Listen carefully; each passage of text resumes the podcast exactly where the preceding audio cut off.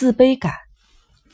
我心中的焦虑渐渐的变得越来越强烈，就像五脏六腑被煎烤一般，火辣辣的，令人窒息。心里觉得要做的事情很多，却不知道从何入手，令人焦灼。最后，我决定把要做的事情好好的分析一下。首先，外公丑松和哥哥九迷被杀，和我回村这件事情到底有没有关系呢？是不是因为我回到了村里，或者因为我有可能要回到村里，所以凶手才做出了那样的事情？如果我没有被找到，或者被找到却拒绝回村，是不是那种事情就不会发生了呢？我必须把这件事情弄清楚。这两起连环杀人事件是以我为中心而展开的圈套，还是围绕着别的中心展开的与我无关的事情？即是否不管有没有找到我，不管我回不回村子？那两起杀人事件都照样会发生呢。我完全搞不懂下毒者的想法和目的，不仅是我，恐怕这对任何人来说都是一个谜。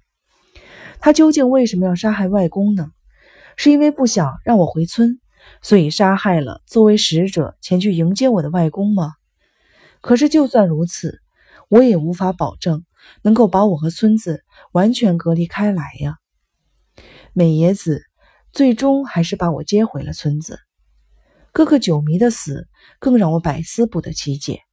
就算不去管他，他迟早也会死，甚至不知道能不能平安的度过这个夏天。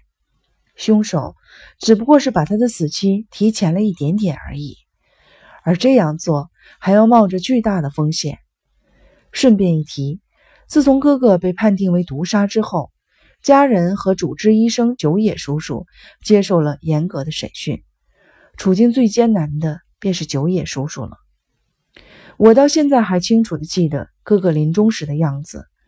哥哥在一阵剧烈的咳嗽以后，要求小梅夫人和小竹夫人拿药给他，然后不知道是哪位姑祖母从枕边的文卷夹中取出了一包药。当时他肯定没有时间犹豫。该选哪包，便从许多药包中取出了最先碰到的那包，给哥哥吃下去了。可是，当警方怀疑哥哥是被毒死之后，便立刻没收了剩下的药包，拿去化验。据说没有什么发现异状。那么，那些药包中只有一包被掺了毒药，而且刚巧被小梅夫人或小竹夫人拿到。这些药是从哪里来的呢？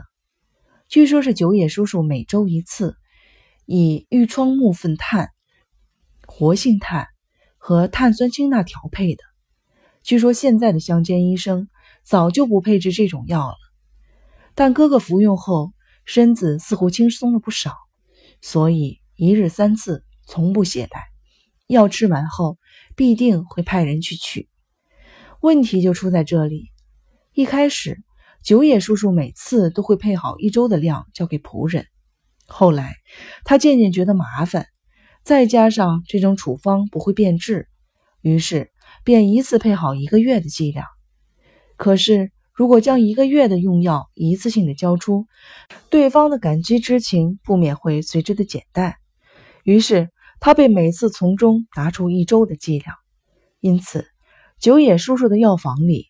哥哥的药十分的充足，这件事给凶手创造了两个机会：一是在哥哥的枕边偷换，二是在九野叔叔的药房事先调包。而且后者查证起来相当的困难。如果是第一种情况，嫌疑人很容易被圈定范围；如果是后一种，事情就没那么简单了。就像很多得了这种病的病人一样，哥哥酒迷，脾气古怪。极难伺候，病房里只准小梅夫人、小竹夫人和姐姐出入，其他人绝对不允许进入。当然，主治医生九野叔叔另当别论。所以，第一种情况只用在这四个人中间寻找凶手就可以了。可是，因为还有后一种可能性，情况变得复杂起来。因地处乡下，九野叔叔的药房管理得很松。任何人都可以随便的进出。由于房间布局的关系，九野叔叔家的客厅在诊疗室的里面。从玄关走到客厅，必须穿过诊疗室。如果正好有患者来看病，客人就会被领着穿过了药房，到达里面的客厅。所以，只要是跟他有点交情的人，都有机会换药。不过，问题并不在于谁有换药的机会，而是在于谁知道九野叔叔的药房里一直存放着哥哥整日吃的药。关于这一点，就连九野叔叔也弄不清楚。就算是在乡下，医生一般也不会采取这么不负责任的配药方式。所以，九野叔叔并没有把这件事情告诉其他人。可是，要一下子包好一个月剂量、近百包的药。是一件相当费事的工作，所以他总是让一家人一起帮忙。其中有正在上小学和中学的孩子，也有可能是孩子们无意中说漏了嘴。这样一来，即便是九野叔叔自己没说出去，很多人也已经知道。而知道的人自然也不可能自己站出来承认自己知道这件事情。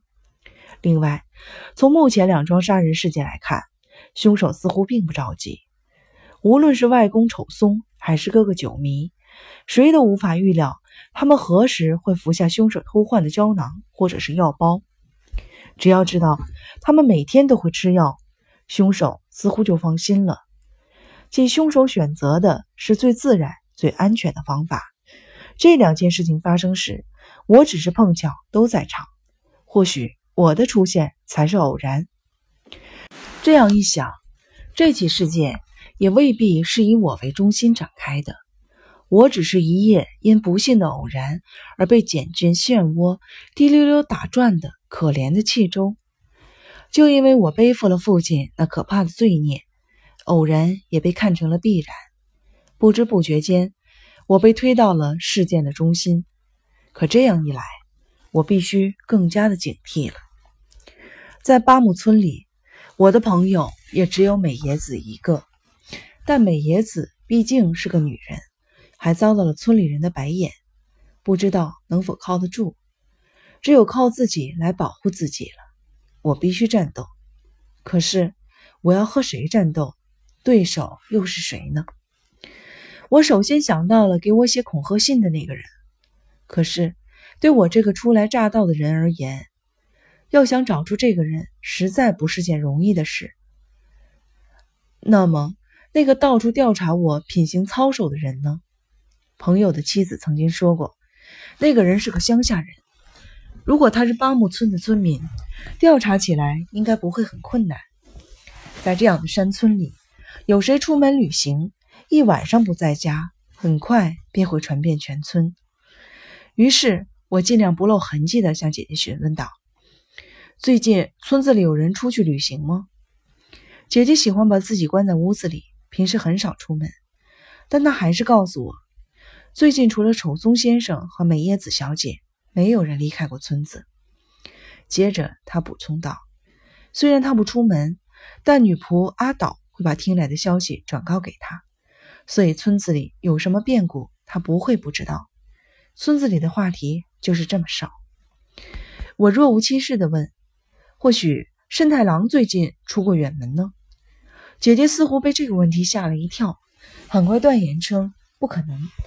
据她所说，如果慎太郎出门旅行，她不可能不知道。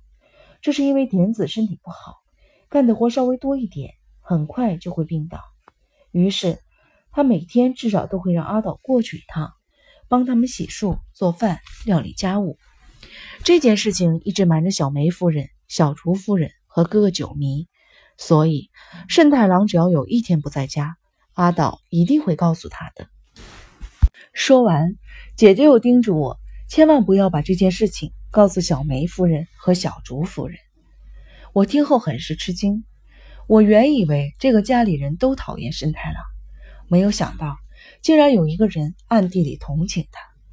这件事情说明姐姐心地善良，对此我很高兴。但我也不能否认，心中掠过了一丝不快。对于慎太郎这个人，我竟然有着如此强烈的先入为主的偏见。我立刻驱散了心中莫名其妙的阴影，问：为什么这个家里的人除了姐姐以外，都那么恨慎太郎？一开始，姐姐矢口否认，在我的追问下，她终于说道：“真是丢脸，竟然连初来乍到的你都能看得出来。”她深深的叹了口气，没有什么特别的原因，要怪就怪慎太郎的父亲修二叔叔。他虽是次子，却比父亲更想要，也就是说，他是个正经人。姐姐的脸上出现了深深的悲哀，说出这种话会伤害到死去的父亲和哥哥，所以对我来说，仿佛身体被撕裂一般的痛苦。可是，既然你非要问个究竟，陈迷，即使是现在这个时候，在乡下也没有什么能比家族更重要，而且继承家业。必定是长子，只要长子不是傻子、疯子，老二、老三都绝对不能凌驾于他之上。只是因为晚生了两三年，不管有着多么出色的才干，弟弟也不能越过大哥来继承家业。所以，当哥哥与弟弟在能力、才华上没有太大差距的时候，反倒没有什么问题。哥哥不成器没关系，只要弟弟同样不成器，倒也死心了，不会觉得不甘心。可是我的父亲和修二叔叔之间差距实在太大了。叔叔是个了不起的人，在任何场合都游刃有余。与此相反，我的父亲、姑祖母他们觉得不甘心，就是因为这个家业是何等的重要，将要继承这份家业的长子却是这么的不争气。这倒也罢了，早晚都要另立门户继承别人家业的二儿子，偏偏才华过人，这份不甘心。再加上他们觉得孩子越傻越惹人爱怜，便开始故意的疏远叔叔了。到了慎太郎这一代，这种复杂的感情就越发的强烈起来了。姐姐轻轻的擦了擦眼角，田之健家的人都是些废人，哥哥也好，我也好，都算不上像样的人。不，你什么也不用说，我知道你想说什么，你是想替我辩解吧？可是我的身体。实在不算是个健全的人，姐姐露出了凄凉的微笑。可是李村慎太郎是个正派人，因为战争失败了，他才穷困潦倒，落得现在这般田地。论起为人的正派、优秀，哥哥绝对无法和他相比。姑祖母他们对这一点相当的恼火，哥哥也很嫉妒他。我们田之健家都是些懦夫、窝囊废，所以。在一个像样的健全人面前，就会觉得受到了威慑，更不用说慎太郎这样踏实可靠的人了。我们会害怕。两位姑祖母和哥哥之所以憎恨慎太郎，都是源于劣等人对优等人的妒恨。姐姐心脏不好，说出这些话已经气喘吁吁了，她的脸色有些发白，眼睛周围也出现了黑色的阴影。看着她这副可怜的样子。我实在是心疼，可他依旧强作欢颜，说道：“我现在真的很开心，因为你回来了。你是一个正经人，不是个优秀的人，所以我很开心。”有那么一瞬间，姐姐那疲惫的双眸闪过一丝光芒，随后她脸颊泛起了红晕，羞涩的垂下了头。